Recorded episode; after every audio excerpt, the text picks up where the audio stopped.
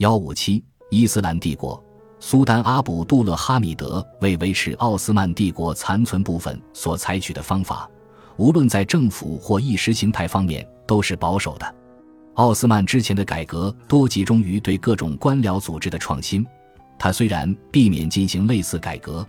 但他仍然会采取他认为能给帝国带来繁荣的措施。他明白，若要达成自己的理想，强大的经济不可或缺。而没有现代化的基础建设及交通设施，奥斯曼潜在的农业及工业资源便无法开发。但他在位期间，军事及行政支出大增，平均占政府总支出的百分之六十，而国家用在公共建设、教育、卫生、农业及贸易上的支出仅占年度预算的百分之五。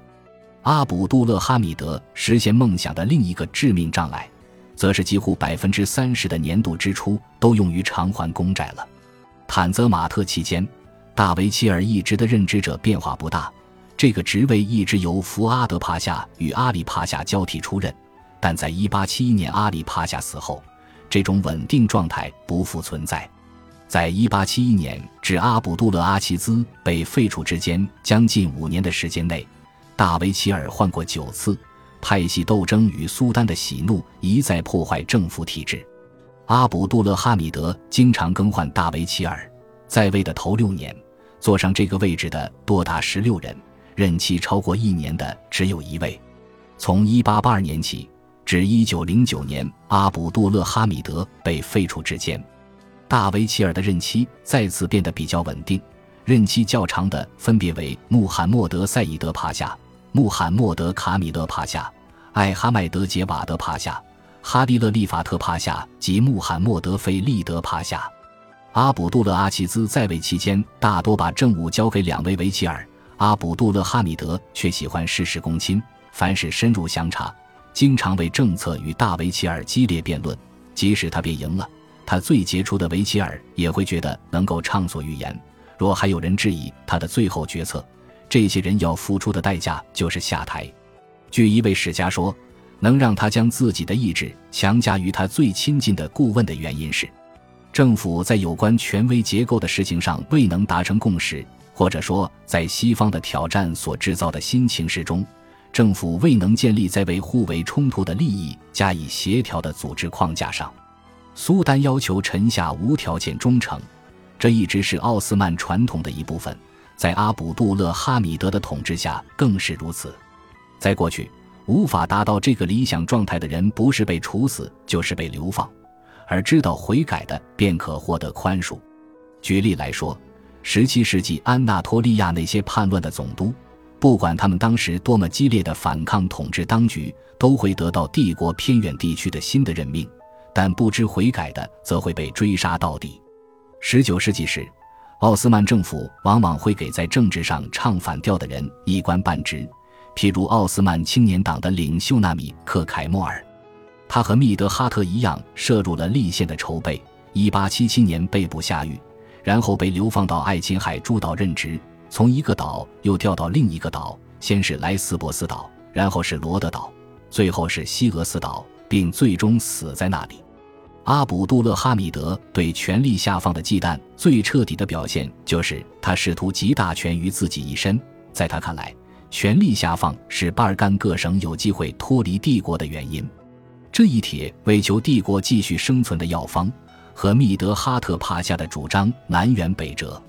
后者是坦泽马特乐观主义的代表，在密德哈特看来，展现好政府的福利才是对抗分离主义倾向的最佳良方。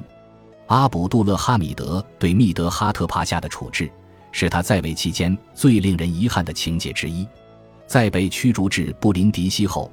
密德哈特帕夏曾周游欧洲，但1878年他又获准返国，被流放至国内的克里特岛。没有多久，他重新受邀加入政府机构，奉命出任叙利亚总督。到任后致力于改革。一如他在多瑙河地区各省及十五年前在巴格达之作为，阿卜杜勒哈米德接获报告，称密德哈特僭越职权，试图获得超过总督应有的权利。阿卜杜勒哈米德将他调离叙利亚，任命为安纳托利亚西部艾登省总督，以便就近监督，减轻他的威胁性。一八八一年五月十七日，在他就任新职仅几个月之时，密德哈特被捕。时任司法大臣的艾哈迈德杰夫戴特帕夏专程至伊兹密尔，将他带回伊斯坦布尔。他和另外十三名涉嫌人一同接受了审判，罪名是谋杀苏丹阿卜杜勒阿齐兹。这实在是一个令人震惊的转折，因为之前政府裁定阿卜杜勒阿齐兹为自杀，且这个裁定早已被大家接受，其中包括艾哈迈德杰夫戴特，而如今他却成了起诉者之一。讯问及审判都在叶尔德兹宫进行，有些被告在遭到严刑拷打后才交出供词。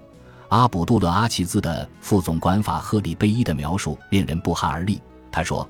阿卜杜勒哈米德也参与了这件事。”最终，十一人被判有罪，其中包括密德哈特帕夏、法赫利贝伊以及阿卜杜勒哈米德的两个妹夫。达马德马哈茂德杰拉雷丁及达马德穆罕默德努瑞，上述四人及另外五人被判死刑，剩下的两人被判十年劳役。政府对判决进行了评估，虽然包括艾哈迈德杰夫戴特帕夏在内的多数人都赞成裁决，但苏丹担心引起反弹，将死刑减为无期徒刑。这些犯人被借送至汉制的塔伊夫，囚禁在一座城堡中。这里环境极端恶劣，并完全与外界隔绝。教长哈山哈伊鲁拉埃芬迪当时已经被囚禁在那里。1884年，苏丹下令杀害了密德哈特与达马德马哈茂德杰拉雷丁。到1908年，阿卜杜勒哈米德被推翻时，只有三个人还有性命回到伊斯坦布尔，其中包括法赫利贝伊。密德哈特之死充分暴露了阿卜杜勒哈米德的不安全感，在他眼中，推动立宪就是在限制自己的权利，而密德哈特正是立宪的核心人物。苏丹自是除之而后快，但他未尝不明白，这样做是无法被人接受的，因此一切皆被掩盖起来。一八三七年，马哈茂德二世的大维齐尔伯特福帕夏被处决，引起人们极大反感。有人起而推动立法，废除了苏丹处死大臣的特权。密德哈特成为这之后第一个死于非命的重臣。坦泽马特的影响不是苏丹凭自己的好恶就能抹杀的。一八七六年宪法的命运就充分说明了这一点。无论如何，他只是被搁置，并未被废除，他还是列在国家的法典中，每一年的国家年鉴都会提到他。本集播放完毕，感谢您的收听，喜欢请订阅加关注，主页有更多精彩内容。